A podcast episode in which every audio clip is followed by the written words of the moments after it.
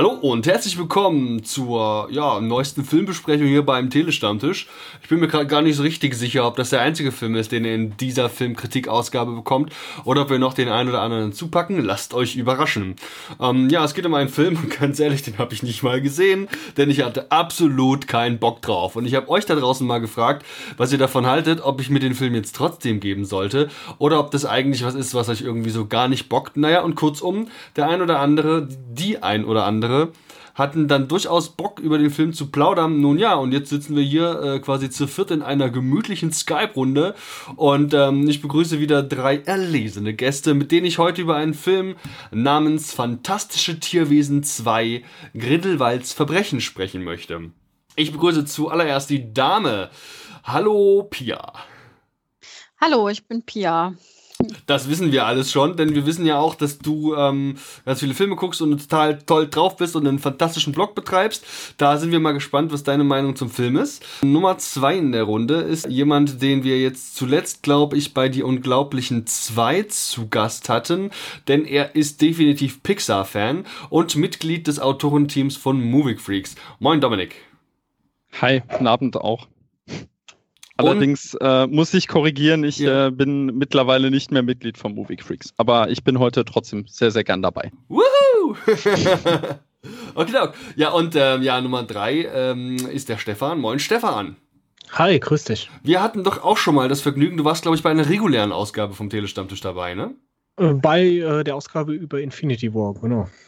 Genau, ah ja. Die Film, da haben wir in dem Film, glaube ich, unsere Erwartungen so ein bisschen formuliert, ne? Mit dem Chris, glaube ich, war das zusammen. Ja, genau, das war das. Mega geil. So, und ähm, ihr alle drei habt den Film, den ich eben genannt hatte, schon gesehen. Stimmt das? Ja. Ja. Jo. Ja, genau, ja. Wir werden es ein bisschen so experimentell machen, denn ähm, diesmal seid ihr drei quasi in der Lage, über den Film zu sprechen. Und ähm, ich versuche diesmal ein bisschen eben, ja, so den neugierigen Filmtypi zu geben, der halt eventuell Bock auf den Film hat, aber sich noch nicht so richtig dafür begeistern kann. Ähm, Dominik, wie sieht denn das aus? Wenn du nur einen einzigen Satz zu diesem Film erstmal sagen müsstest, der, nachdem du ihn jetzt gesehen hast, was wäre das? Ach Gott, ey, so just out of the blue. Ja, ganz ein, ein, ein, ein, ein ganz, ganz minimales Kurzfazit. Ähm, einfach nur so ein erster, so ein, so ein Intro quasi. kann, ich, kann ich auch ein Wort nehmen? Klar. Confundus. Wow, okay. ähm, da hilft mir überhaupt nichts, das ist schon mal super. Das verstehe ich jetzt auch nicht. Pia, wie sieht das bei dir aus, wenn du mit einem Satz versuchen müsstest, irgendwas zu dem Film zu sagen oder über den Film? Was würdest du denn da sagen? Oh Gott, jetzt aber kein Fazit jetzt, ne? Oder? Nö, nur irgendwie so, meinetwegen auch ein Wort, das dir eingefallen fällt dazu. Oder äh, ein Gefühl, das du hattest, nachdem du den Film gesehen hast. Ah, also, also mir bleibt immer im Gedächtnis ähm, diese großen Augen von diesem großen Tier aus dem Harry Potter-Universum, dessen Namen ich jetzt aber nicht benennen kann. ja, Stefan, wie sieht das bei dir aus? Ähm, wenn du in einem Satz oder Wort irgendwas über den Film sagen müsstest, so als Einstieg quasi in eine total lange Besprechung, wie sähe das bei dir aus? Oje, oje, ähm, ich würde es irgendwie mit so Buzzwords versuchen, sowas wie äh, unfantastische Fortsetzung eines äh, detailverliebten Vorgängers. Mhm, äh, war auf jeden Fall schon ähm, der, der äh, geht schon in eine Fazitrichtung. Also ihr merkt schon, alles ein bisschen kurios und ich habe versucht, euch jetzt diese Buzzwords, von denen du gerade gesprochen hast, zu entlocken. Denn ähm, ich will vielleicht mal kurz erzählen, warum ich überhaupt keinen Bock auf den Film hatte. Ähm, das Ganze mit diesen Presseverführungen ist halt immer so eine Sache, die ist vormittags. Das heißt, das muss ich irgendwie einräumen und das mache ich am liebsten für Filme, auf die ich mich auch so ein bisschen freue. Jetzt ist Fantastische Tierwesen, die Reihe Fantastische Tierwesen, ähm, nicht, also ist ja quasi eine Prequel-Reihe zu den den Harry Potter Filmen beziehungsweise Büchern. Und äh, machen wir uns nichts vor, ich habe nicht einen einzigen Harry Potter Film bis zu Ende gesehen. Ich fand es immer langweilig. Ich kann mich da absolut nicht zu begeistern. Ich habe sehr wenig eigenes Interesse an Fantasy generell. Ähm, Herr der Ringe ist in Ordnung, aber schon den Hobbit habe ich nicht mehr voll, vollständig geguckt, einfach weil ich da überhaupt keine Motivation aufbringen kann. Jetzt hat meine Freundin vor einigen Monaten den ersten Teil, den es übrigens seit ziemlich genau gestern, glaube ich, auf Netflix auch zu gucken gibt, ähm, geguckt und ey, kein so Ernst, ich fühlte mich nur darin bestätigt, überhaupt keinen Bock drauf zu haben. Ich sehe irgendwelche sehr, sehr, sehr CGI-lastigen Szenen mit Schauspielern, die alle gleich gucken, demotiviert oder verstörend. Ich äh, sehe irgendwelche Tiere, ich fühle mich an Pokémon erinnert, was es aber irgendwie auch nicht ist. Und letztlich kann ich mich nicht motivieren, einen Film zu gucken, von dem ich von Anfang an weiß, dass er nur der zweite einer längeren Reihe ist. Ich glaube, es sind sogar mehr als drei Teile von dieser Reihe geplant und ich kann mich beim besten Willen nicht davon überzeugen. Hinzu kommt ein großer Skandal mit der Besetzung von Johnny Depp in der Hauptrolle des Grindelwalds. Ähm, gab es auf jeden Fall eine Menge Hessel. Was da im Detail war, darauf kommen wir vielleicht nochmal zu sprechen, aber er ist auf jeden Fall kein unbestreitbarer oder unbestrittener Schauspieler. Und ähm, ja, das sind eine ganze Menge Sachen, die jetzt nicht für den Film sprechen. Ähm, Pia, wie sieht denn das bei dir aus? Bist du Fantasy-Fan? Kennst du dich in der Welt von Harry Potter aus? Hm, also, ich kenne mich, ähm, sagen wir mal, ähm, halb, halb bis gut aus, also weder sehr gut noch irgendwie perfekt. Es ist einfach eine Welt, die ich in den Filmen tatsächlich kennengelernt habe. Ich habe alle Filme gesehen. Ähm, und äh, bei den Büchern habe ich nur das erste Buch gelesen, weil die Bücher haben mich da nicht so gereizt. Und die Filme fand ich sehenswert, alle, aber jetzt auch nicht überdimensional gut. Also da gab es immer noch bessere Filme und ich bin ja eher so das Herr der Ringe-Fangirl. So, das, das ist für mich immer noch die Königsdisziplin und Harry Potter kommt da einfach nicht ran und ja, aber Fantasy mag ich sehr gerne, Urban Fantasy mag ich sehr gerne. Also Fantasy, was sich so in der realen Welt abspielt, in der heutigen Zeit, in der vergangenen Zeit, aber dann in der erdlichen, realen Welt, ne, wo sich Fantasy vermischt. Das finde ich immer sehr interessant, deshalb gucke ich mir im Prinzip alle Filme, was so das Übernatürliche angeht, auch sehr gerne an oder auch Serien zum Beispiel die Superhelden, das Superhelden-Genre ist auch irgendwie so Urban Fantasy. Das ist irgendwie Abenteuer und fantastisches, Übernatürliches, was in der heutigen Welt halt eben integriert wird. Und hattest du dich denn, nachdem du sagtest, du kennst quasi die Vorgängerfilme alle, jetzt hier auf den zweiten Teil dieser quasi neuen Reihe gefreut? Uff, gefreut, was heißt gefreut? Das war für mich wie jeder andere Film auch, den ich gerne mitnehmen möchte. Aber bin da jetzt nicht mit so einem Herzrasen reingegangen wie jetzt damals zu Wonder Woman oder so. okay. Äh, Dominik, wie sieht das bei dir aus? Das ist einfach auch nur ein Film, den du halt mitnimmst, weil es halt einer von vielen ist, die man übers Jahr gesehen so mitnimmt? Oder hast du schon irgendwie so ein bisschen äh, einen Hype irgendwie erfahren? Ähm, ich würde sagen, ich äh, finde mich da irgendwo so in der Mitte wieder. Also äh, gehypt war ich zwischendurch irgendwie schon. Also ich kann ja mal kurz sagen, ich gehöre praktisch genau zu der Generation, die damit aufgewachsen ist. Also es war wirklich so, ich habe die Bücher gelesen irgendwie, dann kamen halt die Filme und dann war das immer so Wechsel Buch, Film, Buch, Film. Und dann gab es ja dieses Loch mehr oder weniger ab 2011, äh, weil dann ja die Filmreihe zu Ende war. Und ich war dann auch sehr skeptisch bei dem ersten Teil. Äh, insgesamt dann allerdings, wenn jetzt auch nicht über die Maßen begeistert.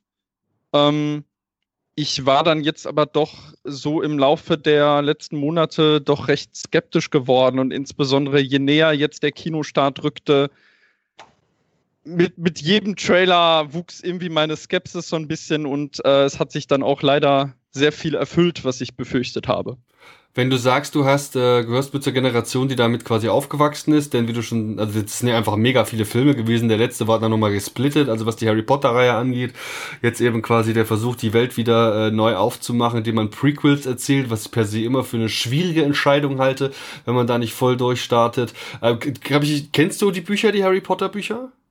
Ich habe alle Bücher gelesen, ja. Und inwiefern schafft es jetzt diese Reihe, vor allem also explizit auch mit dem zweiten, diese Welt quasi wieder zu eröffnen und dem Zuschauer quasi da wieder in diese Welt zu ziehen?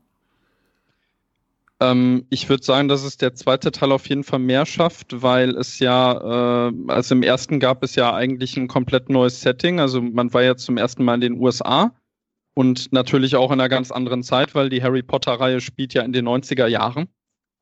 Ähm, und hier war es jetzt so, dass man jetzt zum Beispiel als äh, Schauplatz Hogwarts wiedergesehen hat. Das wurde ja auch groß beworben in den Trailern. Ähm, und da hat man dann natürlich sehr auf Nostalgie gesetzt und halt auf, äh, wenn ich das so sagen darf, teilweise wirklich schmerzhaft forcierten Fanservice, äh, wie man das halt so kennt bei heutigen Franchises und ja, ist alles ein bisschen schwierig. Aber ansonsten, äh, ja, also ich finde diese Prequels durchaus, ähm, also am Anfang, also den ersten Teil habe ich nicht als Prequel gesehen, sondern eher als, als Spin-off, also halt als Erweiterung des, des Universums. Mhm. Ähm, und äh, das äh, dachte ich mir dann so, ja, es hat irgendwie für mich funktioniert, weil der erste Teil hatte auch durchaus eine abgeschlossene Geschichte. Und beim zweiten ist es leider jetzt wirklich so gekommen, dass man jetzt schon sehr in Richtung Prequel geht und halt auch so diese ganzen äh, Prequel-Krankheiten, die man zum Beispiel von Star Wars oder etc. kennt, dass man die dann halt jetzt irgendwie so langsam aber sicher da reinschleppt. Okay. Ja, Stefan, ähm, damit wir quasi die Einstellungsrunde zum Film mal durchgegangen sind, wie sieht's bei dir aus? Hast du eine gewisse Vorfreude gehabt, wenn es um Grindelwalds Verbrechen ging, oder ist dir das irgendwie alles egal? Nee, äh, ich habe auf alle Fälle richtig Lust auf den Film gehabt. Ja, ich fand den ersten Teil ähm, eigentlich relativ gut, muss ich sagen. Und wie gerade auch schon gesagt wurde, also dass das ähm, ja losgelöst erstmal von den Harry Potter-Filmen war, besonders der erste Teil, weil der hatte meiner Meinung nach außer das Universum und natürlich das äh, Zaubereiministerium eigentlich überhaupt nichts mit Harry Potter zu tun. Und ich bin auch ein, also kein Fan, aber Harry Potter gehört zum, bei mir zum Standardprogramm.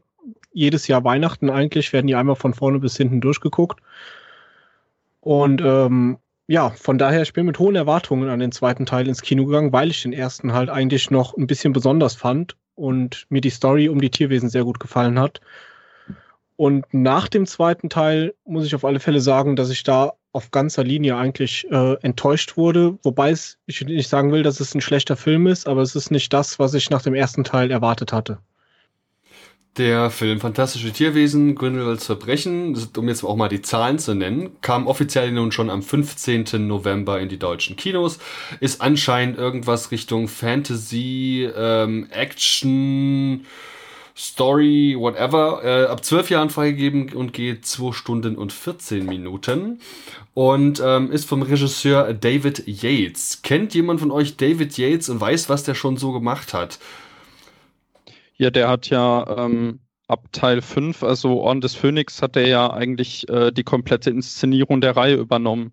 Also von den Potter-Filmen hat er wirklich genau die Hälfte äh, zu verantworten. Und dazwischen hat er dann eigentlich nur Legend of Tarzan gemacht. Keine Ahnung, ob den überhaupt jemand gesehen hat. Das ist der, ähm, ja doch, doch, hab ich. mit mit äh, Alexander Skarsgård, glaube ich. Äh, ist so ein gesehen, ja. hier rein da raus Film. Ja, und vor allem hier mit Dings, ähm, wie heißt sie, die Schauspielerin ähm, Harley Quinn? Margot Robbie. Margot Robbie, danke schön. Ja, ja, genau. Ja, ja und ansonsten, äh, ich weiß nur noch, also David Yates kam ursprünglich aus dem äh, britischen TV-Bereich und das hat man zum Beispiel beim Orden des Phönix auch noch sehr gemerkt, dass er halt sehr unerfahren war. Ähm, ja, es hatten, äh, so, soweit ich weiß, hatte man ihn damals ausgewählt, weil ähm, ab dem fünften Teil ja so eine gewisse politische Konnotation in die Filme kam, ein gewisser Subtext, der sich jetzt dann auch fortsetzt irgendwo in den Tierwesenfilmen. Ja, Okay, also er ist ja zumindest ein Veteran der Reihe und sollte ziemlich genau wissen, auf was er sich einlässt, sollte auch ziemlich genau wissen, was er den Fans bieten muss, damit diese eigentlich völlig und glücklich sind und eigentlich vor Ekstase aus dem Kino rennen sollten und ja eigentlich auf den dritten Teil der Reihe quasi hinfiebern müssten. Jetzt höre ich so ein bisschen raus, dass das vielleicht nicht so vollends geglückt ist. Ähm, bevor wir jetzt noch so weitere Details einsteigen, sollten wir vielleicht erstmal versuchen, irgendwie auf die Geschichte zu sprechen zu kommen. Und ähm, jetzt habt ihr drei quasi die Aufgabe, jemanden wie mir, der wirklich keinen einzigen Harry Potter Film vollständig gesehen hat. Ich glaube, den dritten, da hat doch den Azkaban, der hat, glaube ich, noch die meiste Aufmerksamkeit von mir gekriegt. Ähm, und den ersten Teil irgendwie auch nur so nebenbei hat laufen lassen. Ähm, versucht mir mal bitte irgendwie zu erklären, worum es eigentlich in dem Film geht. Willst da mal jemand äh, vordrängeln? Ich ja. nicht, ich bin, ich, ja, ich, ich kann jetzt die Namen. Okay, immer. Stefan, Feuer frei. Ja, ich, ich versuch's einfach mal. Ja. Ich, ich steige mal einfach ja. beim ersten Teil an. Und zwar dreht sich eigentlich die ganze Story hauptsächlich um Newt Scamander, gespielt von Eddie Redmayne. Ähm, woher dann auch diese besagten Tierwesen kommen, weil die, ich sag mal so, der freiwillig gewählte Job von Newt ist, ähm, quasi durch die Welt zu reisen und diese Tierwesen zu sammeln und ja, entweder, ich sag mal, andere Leute davor zu beschützen oder sie einzufangen und der, äh, die leben quasi alle in seinem Koffer, zumindest im ersten Teil. Der hat halt so einen riesigen magischen Koffer und da drin leben die. Und jetzt dreht der erste Teil sich eigentlich von der Story hauptsächlich darum, dass es ähm, sogenannt, einen sogenannten Obscurus gibt. Und ein Obscurus ist ähm, quasi eine starke magische Befähigung in einer Person, die aber das ganze Leben lang unterdrückt wurde. Und wenn diese magische Begabung im Harry Potter-Universum ist das wohl so unterdrückt wird, dann wird die sehr mächtig und möchte irgendwann ausbrechen. Das ist quasi wie so ein böser Fluch oder ein Dämon. Und im ersten Teil macht sich das halt, ähm, will sich das quasi, ja, das, also ich will jetzt auch eigentlich nicht so viel spoilern, aber ich spoilere jetzt einfach mal den ersten Teil, weil ich glaube, die Leute, die ihn sehen wollten, haben ihn gesehen. Äh, Im ersten Teil ist es halt so, dass Colin Farrell, wer dann ja auch im äh, Endeffekt Grindelwald ist, sich diese Macht zunutze machen möchte. Und ähm, dann haben wir im ersten Teil noch verschiedene Rollen. Da haben wir noch äh, Tina Goldstein, ja, die so ein bisschen mit Newt anbändelt. Dann haben wir ähm, die Schwester von Tina Goldstein, die dann mit dem Jacob zusammenkommt. Wir haben Credence, in dem halt dieser Obscurus gefangen ist. Ähm, Credence gespielt von Ezra Miller, ja, Flash. Dann haben wir, ähm, ja, das sind eigentlich schon die Hauptleute im ersten Teil. Und dann dreht sich die ganze Story halt genau um diesen Obscurus und wie Newt quasi dann im Endeffekt versucht, dieses, diesen Dämon zu bändigen. Und dabei helfen ihm halt gelegentlich, äh, die, also was heißt gelegentlich, im ersten Teil noch relativ viel die Tierwesen und auch seine magischen Spielereien, sage ich mal. So, und um jetzt da die Brücke zum zweiten Teil zu schlagen, ähm, ist es einfach so, dass der zweite Teil, das sieht man ja auch im Trailer, damit natürlich losgeht, dass im ersten Teil wird Grindelwald gefasst und im zweiten Teil passiert nämlich genau das, was man erwartet hat. Er bricht halt aus. Und es, ähm, die Story dreht sich dann auch wieder um den Obscurus von Credence, welchen sich Grindelwald wieder zum Instrument machen möchte, weil der halt wirklich sehr, sehr stark ist. So, und jetzt versuche ich nicht so viel zu spoilern. Ja, im zweiten Teil geht's dann halt auch, äh, da kommt dann Albus Dumbledore dazu. Der bittet dann quasi Newt darum, ihm zu helfen. Das Problem ist, am Anfang von Teil 2 ist Newt ähm, aufgrund der Geschehnisse aus Teil 1 ist es ihm nicht erlaubt, das Land zu verlassen. Also er darf, er hat quasi so eine Ausreisesperre und wenn er das Land verlässt, dann wird er quasi vom Zaubereiministerium gefangen genommen und muss wahrscheinlich nach Azkaban.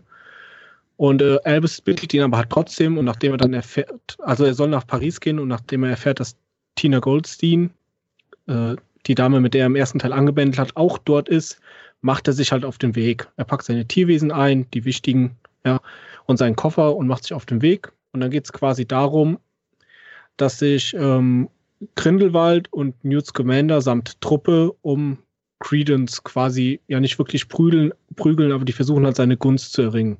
Und darum geht es im zweiten Teil im Prinzip diese ganzen Sachen, die du angenannt hat, angesprochen hast, diese Obscuros und diese ganzen Figuren und so, sind das alles auch schon Sachen gewesen, die man als langjähriger Harry Potter Fan kennt? Also J.K. Rowling hat das ja geschrieben, ist jetzt hier wieder auch verantwortlich für äh, das Drehbuch.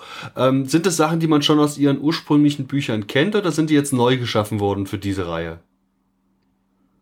Ähm, ich würde sagen, im ersten Teil waren es jetzt nicht so viele, also dieser Obscurus ähm, wurde vorher nicht etabliert. Es gibt allerdings so gewisse äh, äh, Ereignisse aus dem Buch oder aus den aus der Vergangenheit äh, der, der Dumbledore-Figur, die halt irgendwie darauf schließen lassen, dass das da schon eine Rolle gespielt hat. Ähm, jetzt im zweiten Teil gibt es halt einige Figuren, die halt zurückkehren, also allen voran halt, wie gesagt, Jude Law als äh, junger Albus Dumbledore. Und ja, es gibt ja dann halt diese kurze Exkursion nach Hogwarts, wo halt äh, ziemlich viel Fanservice abgefeiert wird und Nostalgie bedient wird. Ja. Gerade dieses Thema Fanservice wird mich schon mal sehr interessieren. Ich persönlich finde Fanservice eigentlich immer ganz geil, aber eigentlich auch nur, wenn es um Superhelden geht. Wie ist das denn jetzt hier bei dem Bereich? Ähm, also dadurch, dass das ich habe vorhin klang an, dass es jetzt sich eher um dieses, dieses, dieser Prequel-Charakter jetzt eher so durchkommt und man vermehrt das Gefühl hat, okay, wir sind hier wirklich in der Welt von Harry Potter. Das kann ich also wahrscheinlich auch nur vermitteln, wenn ich eben meinetwegen hier Hogwarts zeige, das kenne ja sogar ich, oder ähm, wenn ich vielleicht den eine oder andere Figur eben auch nutze, die eigentlich erst ja oder in den späteren Filmen eine äh, gewisse Rolle eben auch hat. Wirkt das irgendwie mega künstlich und aufgesetzt oder passt das? Ich würde sagen, teils, teils. Also, was ich persönlich an dem ersten Teil mochte, dass er wirklich ein Spin-off ist und äh, das halt nicht irgendwie zu sehr übertrieben wird. Also klar, es ist natürlich schön, wenn es da irgendwie Anspielungen gibt und Nostalgie und so weiter. Aber im ersten Teil beschränkte sich das darauf, da fällt halt mal irgendwie Name und dann wird irgendwie kurz auf was angespielt und das war's dann auch. Und beim zweiten Teil ist es jetzt wirklich so, dass Rowling äh, äh, irgendwie teilweise den Kanon abgeändert hat von äh, Figuren und Ereignissen, damit sie halt in diesen Film passen. Und in Hogwarts ist das, ist das besonders schlimm, weil da halt wirklich Figuren auftreten, die zu der Zeit noch gar nicht existiert haben können. Ah, das weiß man, weil man das aus den Büchern kennt oder weiß man das auch, wenn man nur die Filme kennt? Das weiß man auf jeden Fall, wenn man die Bücher kennt. Ähm, in den Filmen jetzt nicht so, aber auf der anderen Seite muss man sich dann fragen, also ich kann es ja sagen, ähm, in den Filmen tritt ja Maggie Smith als Minerva McGonagall auf und sie ist da ungefähr schätzungsweise so, ja, in den 60ern, Anfang 70. Äh, und äh, jetzt in dem neuen Film, der aber 1927 spielt, taucht eine 20-jährige Minerva McGonagall auf. Und äh, zudem hat man es auch geändert, dass äh, Dumbledore, äh, wo es eigentlich mehr hieß in den Büchern, dass er vor seiner Zeit als Schulleiter, dass er Lehrer für Verwandlung war. Jetzt ist er plötzlich Lehrer für Verteidigung gegen die dunklen Künste, mhm. damit man da wiederum eine Szene haben kann, mit äh, die, die er halt auf den dritten Teil referiert, zum Beispiel. Und das sind halt alles so kleine Sachen. Also, ich meine, es, es wäre ja okay, wenn man McGonagalls Lebenslauf irgendwie ein bisschen ändern würde, aber dass man sie jetzt wirklich 20 Jahre äh, äh, also ihr, ihr Alter verändert hat, das fand ich halt einfach ärgerlich und es ist so, es, es ist nicht so, dass es jetzt wer weiß wie stört, aber es sind halt so, so kleine Sachen und äh, ich weiß nicht, ich hatte auch letztens bei Letterbox gelesen, Letterbox, das war vielleicht ein bisschen übertrieben, da hieß es irgendwie, äh, J.K. Rowling wird zum neuen George Lucas. Also, das war vielleicht ein bisschen sehr übertrieben. Vielleicht ist das gar nicht übertrieben. Ich weiß es nicht ja, es ist, äh, es, es, hat so diesen Nachgeschmack.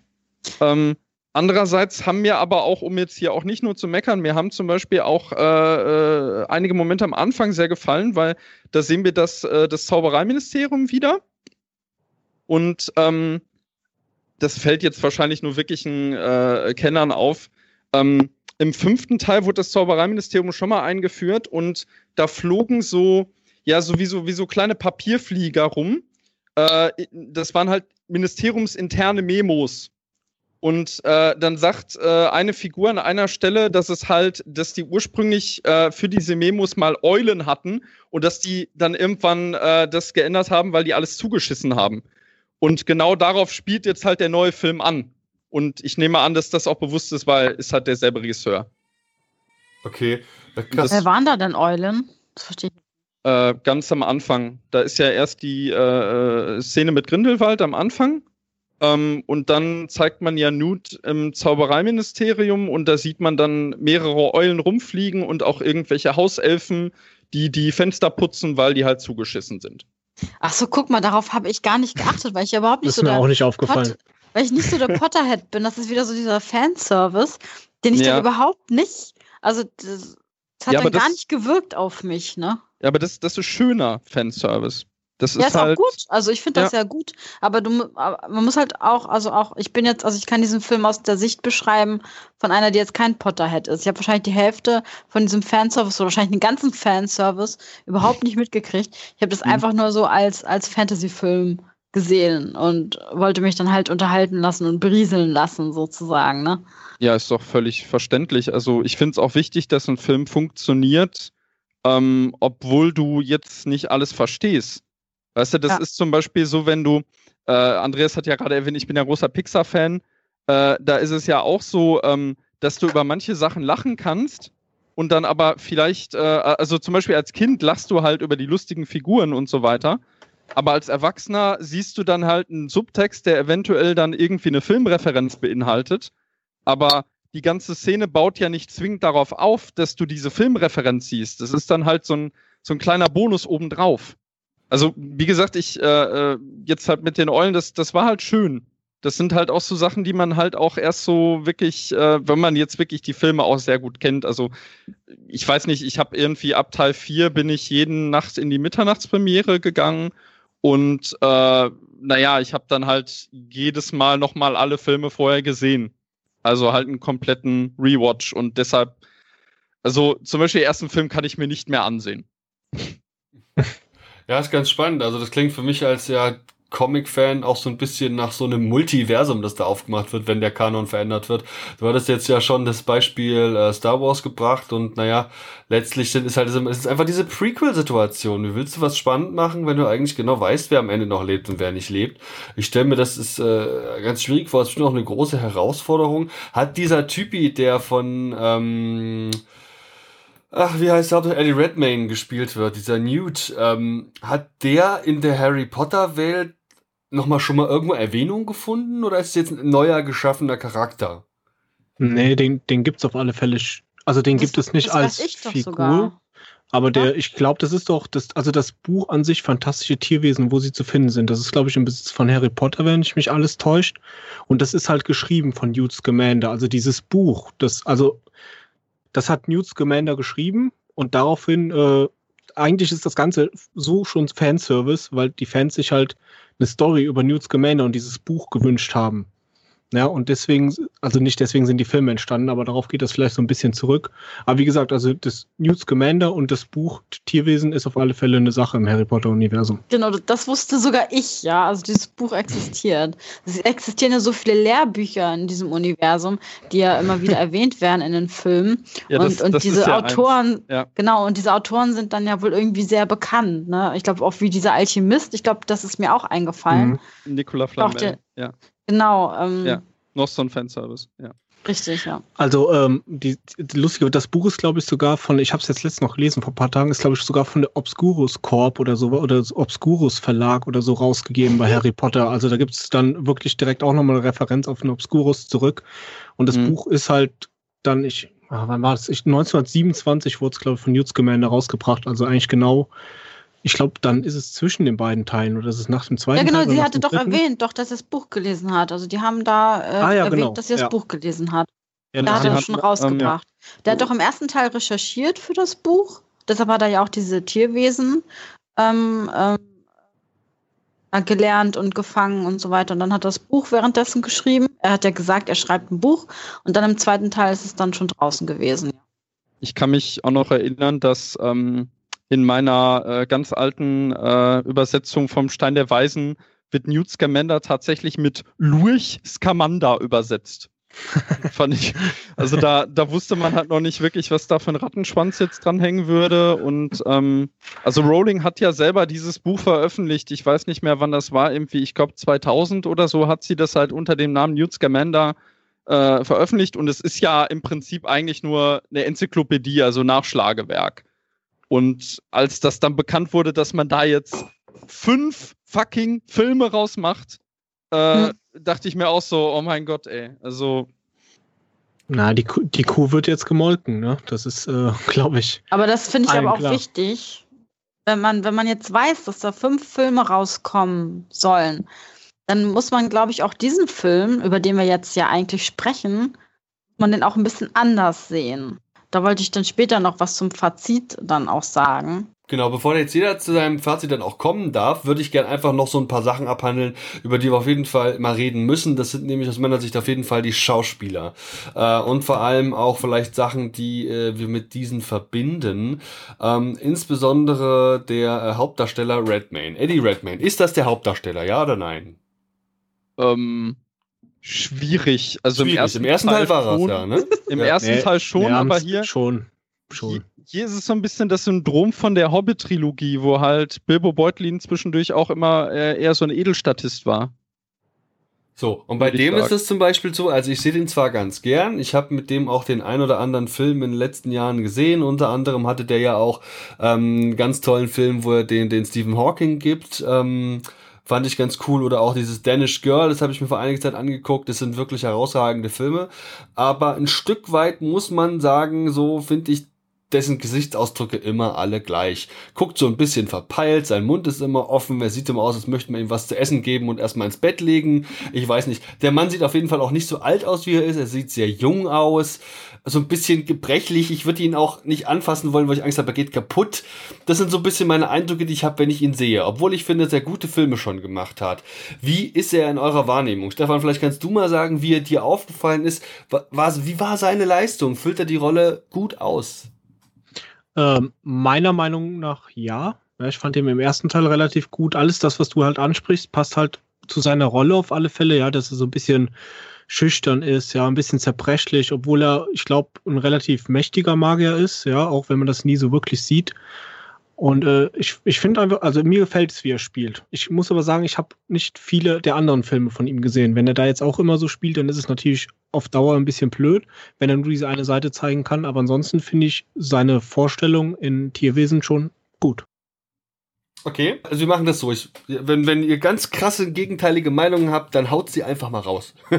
also ich finde, dass ähm, Newt Scamander halt ähm, also der, so der richtige Nerd ist, der voll in seine Tiere vernarrt ist, der seine Tiere wirklich abgöttisch liebt und ähm, man merkt auch in den beiden Filmen, dass die Tiere auch voll auf ihn abgehen, also dass, äh, dass die Tiere auch sehr zutraulich sind und er nicht, der Charakter nicht so mit Menschen umgehen kann er ist ähm, sehr introvertiert und, und ich finde, der Schauspieler Eddie Redman kann das auch ähm, gut darstellen, dieses Introvertierte, dieses, dieses voll Nerd, also so richtiges Nerdblut, ne, was dann einfach so wirklich drin ist. Das ist halt so dieser typische Autor. Also ich kenne das ja von mir selbst auch. Ne? Ich, bin, ich bin nicht so der Mensch, der gerne in Menschenmengen unterwegs ist, sondern er für sich ist und das sind auch viele Autoren so und so. Man merkt halt, dass er der Vollblutautor ist, der ja auch sein Buch dann in diesem Film schreibt und das kann er ganz gut machen. Die anderen Filme habe ich von ihm nicht alle gesehen. Ich habe da diesen Film gesehen, wo er da einen Transgender spielt. Und Danish Girl, ich, was ich, ich meinte, genau. Hm. Genau, Danish Girl.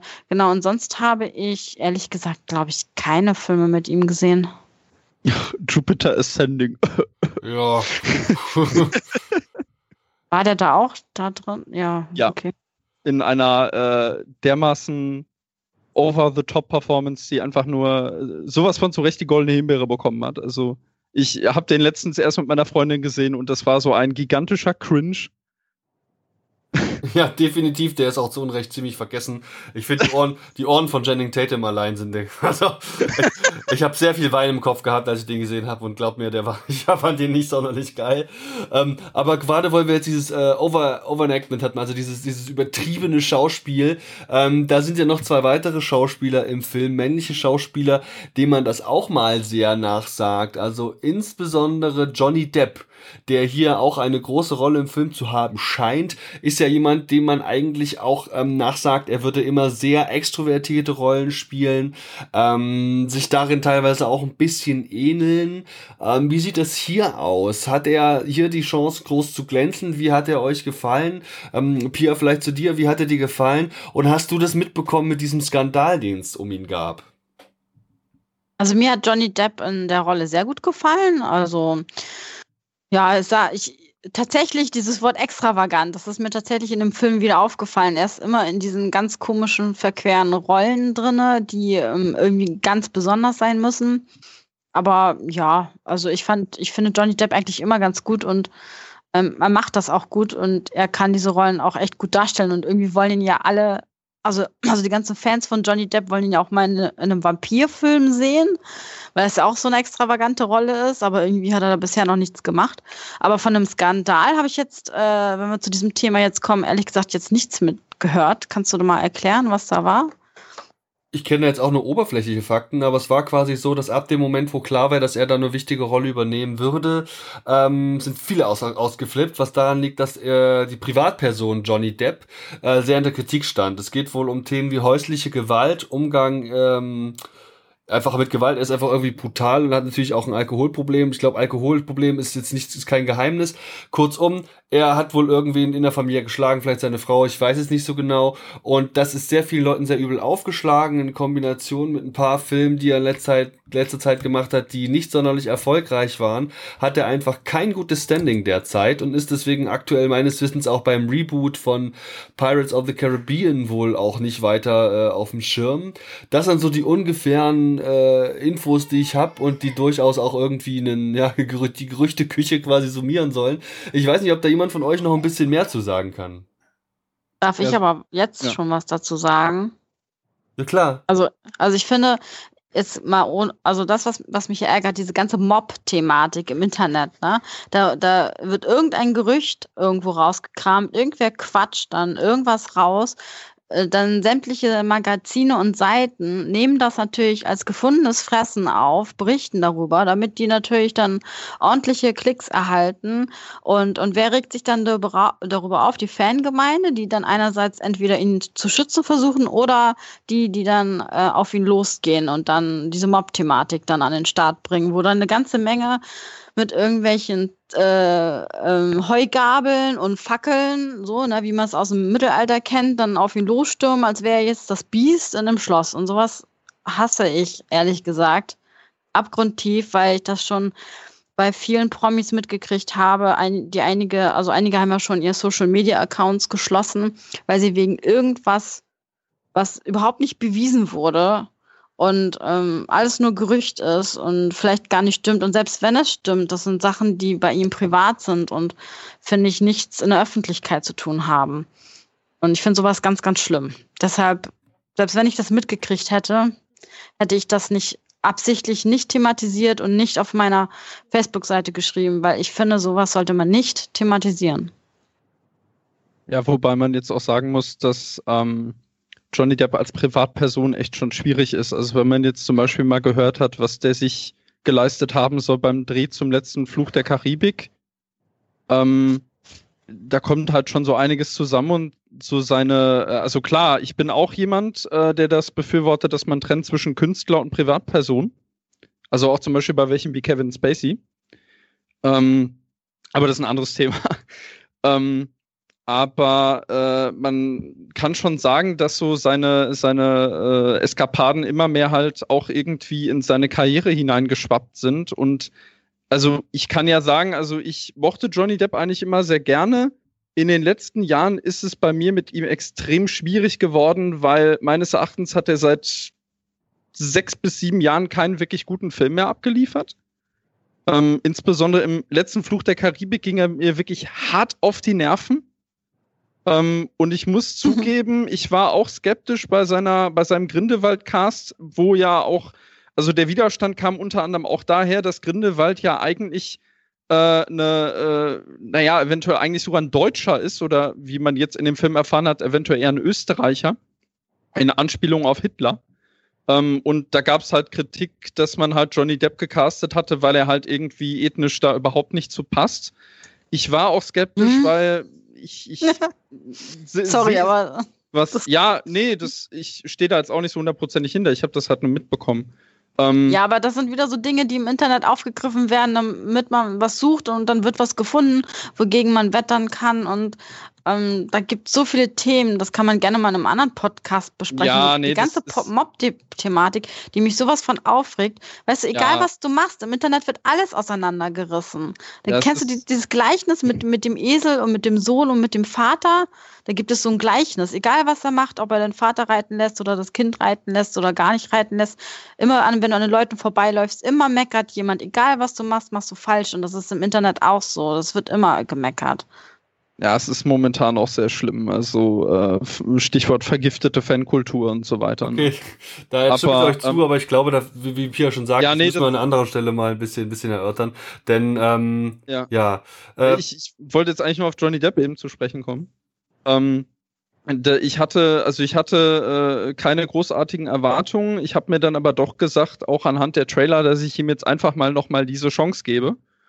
Und ich finde, er hat mich absolut nicht enttäuscht. Und zwar, indem er halt in diesem Film meines Erachtens nicht so extrovertiert spielt, sondern im Gegenteil sich eher zurücknimmt und halt auch wirklich, er spielt auf keinen Fall irgendwie mit ironischem Unterton oder sonst was. Äh, und ähm, auch wenn ich es so ein bisschen schwierig fand, dass er jetzt halt irgendwie, weil es wird ja irgendwie auch im Film wird ja ein riesen Personenkult um, um seinen Grindelwald gemacht ich konnte zwar nicht so wirklich verstehen, was an ihm als Person jetzt so, so anziehend ist, sage ich mal, aber ich fand ihn trotzdem wirklich mal überzeugend. Also für mich war das ein kleines Comeback von Johnny Depp auf jeden Fall.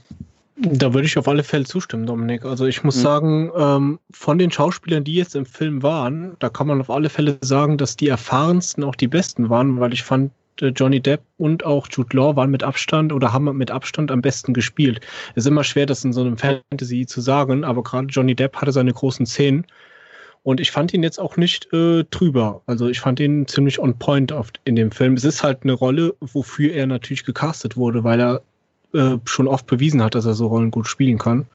Ja. Und jetzt mal von dem Ganzen, was drumherum passiert ist, privat. Ich bin auch eher von der Sache, dass das überhaupt nichts jetzt bei der Filmkritik zu dem Film zu suchen hat, weil das, äh, es geht um seine schauspielerische Leistung und da hat er meiner Meinung nach abgeliefert. Ja, gerade auf einem Niveau von einem Fantasy-Film hat er das äh, super gut gemacht, meiner Meinung nach. Ja, vielen Dank für eure Einschätzung zu ihm. Das war mir dann schon auch wichtig, da mal drüber gesprochen zu haben und um das Ganze vielleicht jetzt auch nicht unnötig, also viel zu lang werden zu lassen, denn ich habe den Eindruck, wir könnten dann doch sehr lang über den Film und alles drumherum sprechen, gerade wenn ich äh, drei so eloquente Gäste am Start habe. Aber vielleicht können wir einfach mal direkt zu den Fazits kommen. Ähm, seid herzlich eingeladen, da auch vielleicht, wenn ihr das wollt, dabei den Versuch zu starten, äh, unbeteiligte Vierte, in dem Fall mich, vom Film zu überzeugen oder nicht. Und äh, es wäre auch irgendwie cool, wenn ihr mir sagen könnt, ähm, was ich von Ezra Miller zu halten habe, von dem ich persönlich noch nicht so viel kenne, außer seiner Flash-Performance. Und und ähm, jetzt die Tage wieder ein Foto gesehen habe, wie er auf der, ich glaube, es war die Weltpremiere von dem Film unterwegs gewesen ist. Also aus wie so eine Mischung mhm. aus Bowling, Kegel und äh, Michelin-Männchen in Schwarz mit äh, sehr interessanter Schminke auch. Also ultra extrovertiert äh, oder doch introvertiert oder was auch immer. Also ganz schwierig. Extravagant. Ähm, extravagant ist, glaube ich, ein schönes Wort, genau, danke. Vielleicht könnt ihr also mal euer Fazit ziehen und ähm, ja einfach mal versuchen, da äh, vielleicht auch eine, eine Empfehlung vielleicht für, für, also wem ihr den Film dann vielleicht eher empfehlen würdet als mir. Pia, magst du mal anfangen? Ja, also mein Fazit, genau. Ich würde tatsächlich äh, so, so Art zwei Fazite geben. Und zwar, wenn man den Film als alleinstehenden Film betrachten würde, wenn man jetzt sagt, ich will einen geilen Film sehen, ich will ins Kino gehen, ich will Geld ausgeben. Ähm, Beispiel, ähm, ich habe es im IMAX gesehen. Die Leute, die müssten da halt 19 Euro, also fast 20 Euro ausgeben. Oh. Und wenn man dann sagt, okay, ähm, ich will nur einen coolen Film sehen, einfach nur so, weil ich gerade Bock habe, dann würde ich tatsächlich sagen, hm, nee, also 20 Euro für 20 Euro oder 15 Euro ist mir auch schon zu viel, wäre mir schon zu viel, würde ich nicht ausgeben. Also das ist, finde ich, wenn man den Film allein sieht, eher so ein Film, den man ganz gut als die, auf DVD oder Blu-ray sich angucken kann, weil mir fehlt ähm, so die, ähm, wie soll ich sagen, also ich kann jetzt nicht speziell sagen Action oder so, also es ist sehr viel, die Charaktere gehen sehr in die Tiefe, was ich einerseits gut finde, man sieht ein paar Tierwesen, was ich auch gut, finde, ich finde aber dafür, dass der Titel sich nennt, fantastische Tierwesen, finde ich, dass es immer noch zu wenig Tierwesen sind. Und für mich fehlt dieser Oh my God-Moment in diesem Film. Es ist ähm, weder jetzt total traurig, weder total ähm, actionreich, wieder total fantastisch. Es fehlt mir einfach so ein, ah, ein befriedigender Moment, wo ich wirklich aus dem Kino rausgehe und seufze, ach, der war toll. So, das fehlt mir. Wenn man jetzt aber, das ist das, äh, das zweite Fazit, wenn man jetzt aber diesen Film in der, in der, im Gesamten betrachtet, wo man weiß, es kommen noch drei weitere Filme mindestens, dann ist der vielleicht ganz sehenswert, wenn man sagt, man möchte in der Geschichte bleiben, man ist vielleicht sogar Potterhead, man ist Fan, man möchte alles mitnehmen. Und in der gesamten Reihe wird er, glaube ich, ähm, eine ganz große Bedeutung haben, weil die Charaktere einfach, äh, Charaktere einfach tiefer beleuchtet werden. Und ähm, die mit denen passiert wahrscheinlich später noch viel mehr, so dass es irgendwann in einem fünften Film wahrscheinlich dann zu so einem großen Showdown kommt. Und dafür ist er, glaube ich, dann auch ganz wichtig. Wobei man dann natürlich auch sagen kann, wenn einem das nicht so wichtig ist und man ist kein Potterhead, kann man sich den auch später angucken. So das Fazit dazu. Cool. Äh, ja, also soll ich, also willst du noch Punkte hören? Ja, gern. Du weißt ja, dass wir, du merkst, man merkt einfach, du bist eine Expertin.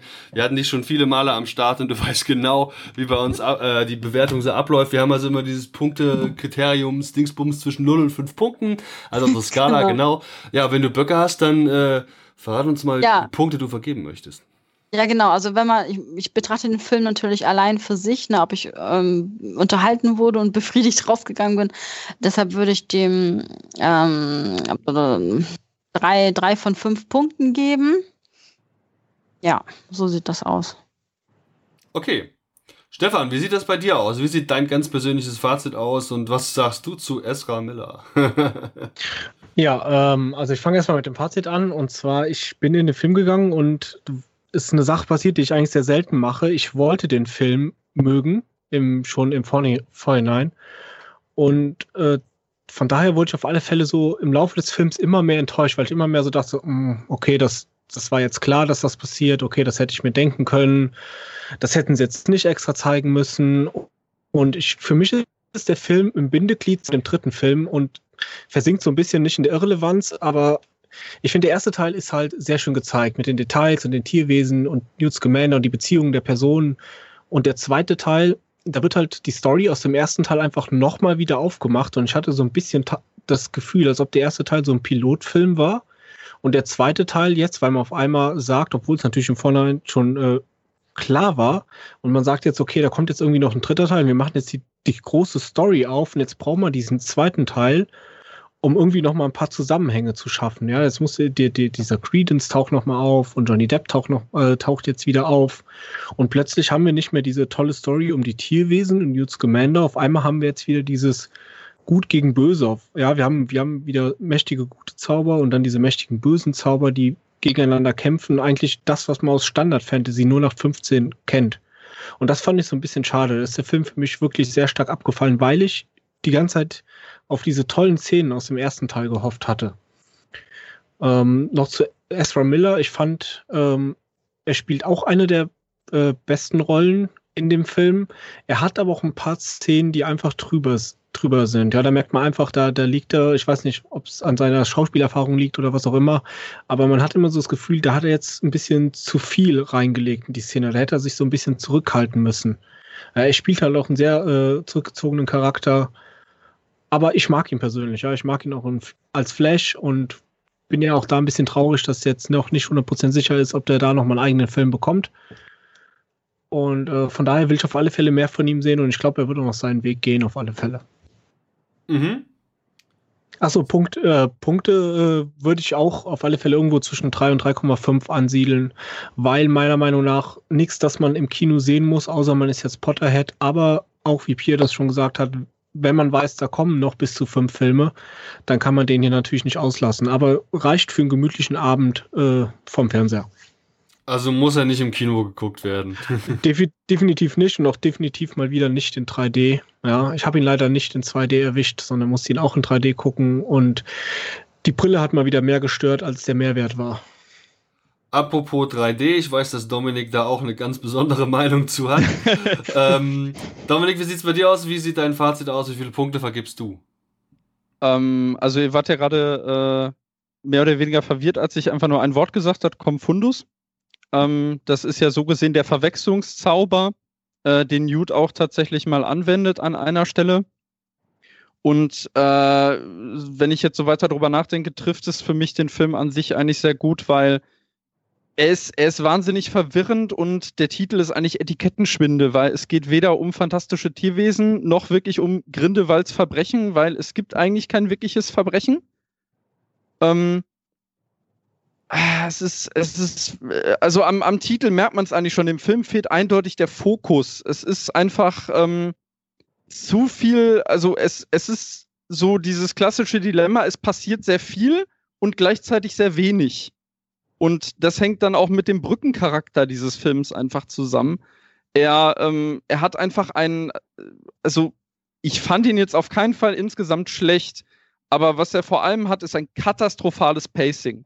Also es ist wirklich so, dass an manchen Stellen der Film wirklich komplett stoppt für wirklich ellenlange Rückblenden für Figuren, die dann das Zeitliche segnen. Ich will jetzt auch nicht zu viel spoilern und dann fragt man sich echt, warum hat man jetzt so viel Zeit und Mühe und Aufwand in diese Figur investiert, um sie dann am Ende abzuschlachten.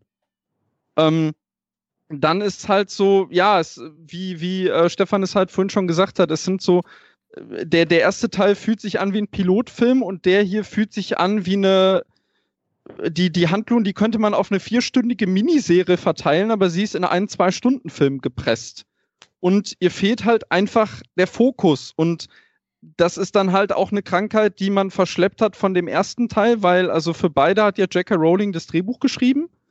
Und ähm, auch wenn sie eine tolle Romanautorin ist, sie ist keine gute Drehbuchautorin. Das war auch schon bei dem ersten Teil das Problem. Da hat halt diese fluffige Tierwesenhandlung nicht wirklich zusammenpassen wollen mit diesem düsteren Setting um Grindewald und den Obscurus. Und hier setzt sich das noch weiter fort. Hier ist zwar an sich der Film noch düsterer, was auch eindeutig die, die Handschrift von David Yates trägt. Ähm, aber die Tierwesen kommen wirklich nur noch vor, um vorzukommen. Das ist nicht so, dass es dann irgendwie, äh, äh, also die Szenen an sich mit den Tierwesen sind toll, aber sie wirken noch mehr wie ein Fremdkörper als schon im ersten Teil. Und es ist, es ist einfach teilweise echt schlimm, wie, wie sehr dieser Film mit, mit Fanservice vollgestopft ist und mit allen möglichen falschen Fährten und irgendwelchen, weiß ich nicht, also das, das Ende ist eh mit das Lächerlichste. Der Film hört praktisch mittendrin auf. Also man muss sich das vorstellen, ich weiß nicht, äh, wer sich an das Ende vom zweiten Hobbit erinnert, wo dann irgendwie Smaug wegfliegt und dann denkt man, oh, jetzt passiert endlich mal was Richtiges und dann ist der Film zu Ende. Und den Effekt hatte ich hier auch. Und der hat auch ähnliche äh, Kinderkrankheiten wie der, wie der zweite Hobbit. Ich würde aber trotzdem nicht von ihm abraten, ähm, weil er ist, er ist schon sehenswert. Er ist sehenswert wegen Johnny Depp, wegen Jude Law, äh, wegen, äh, ja, es, es sind schon schöne Sachen drin, keine Frage. Er sieht wunderbar aus, der Film vor allem. Ganz großartige Optik und die Effekte sind besser als im ersten Teil, auf jeden Fall. Ähm, ich würde ihn Potterheads definitiv empfehlen ich glaube, dass dieser Film ähm, sich noch irgendwie entwickeln muss. Also er kann einfach nicht für sich alleine stehen. Er ist einfach ein typischer Brückenteil und äh, man wird dann sehen, wie er irgendwie im Nachhinein äh, im Kontext der gesamten Reihe funktionieren wird. Äh, meine Wertung, ja, ich habe da ja so mein eigenes System, sage ich mal. Äh, äh, ich würde mich dann auch irgendwo euch beiden anschließen. Ich hatte 5,5 gegeben. Also ich bin schon irgendwie ein bisschen enttäuscht, aber ich fand den ersten Teil jetzt auch nicht überragend. Ähm, und äh, ich werde mir trotzdem den dritten ansehen, weil äh, schon einiges angedeutet wurde, was echt Potenzial hat, auch so was den nächsten Schauplatz angeht. Ja. Also ein Film, der sein volles Potenzial letztlich erst entfalten kann, wenn man auch die anderen Teile der Reihe kennt. Erinnere mich ganz übel an den Film namens Infinity War. ähm, bei dem das wahrscheinlich ganz genauso war. Kurzum, äh, das äh, Fass machen wir jetzt nicht mehr auf. Ähm, Pia, Dominik, Stefan, ich danke euch viel, viel mal, dass ihr heute äh, euch die Zeit genommen habt, mit äh, ja, uns ein bisschen über den Film zu plaudern, beziehungsweise ihr drei so ein bisschen miteinander geplaudert habt. Und ähm, ich fühle mich auch ein bisschen darin bestätigt, dass ich den Film jetzt nicht hätte im Kino sehen müssen, sondern es, wenn überhaupt, äh, ja auch der Home-Release ist, auf den ich mich freuen kann und das Ganze auch zu Hause schauen kann. Wie gesagt, der erste Teil ist jetzt gerade bei einem großen Streaming-Anbieter erschienen, da wird der zweite Teil vermutlich auch irgendwann dort aufschlagen. Ähm, es war mir wieder eine wahre Freude, euch hier begrüßen zu dürfen und ich fände es ganz cool, wenn wir äh, so eine Runde oder eine ähnliche ja bei einem weiteren Film äh, in den nächsten Monaten vielleicht nochmal wiederholen könnten. Äh, vielen Dank, bis zum nächsten Mal und ciao. Super, bis dann. Tschüss. Tschüss.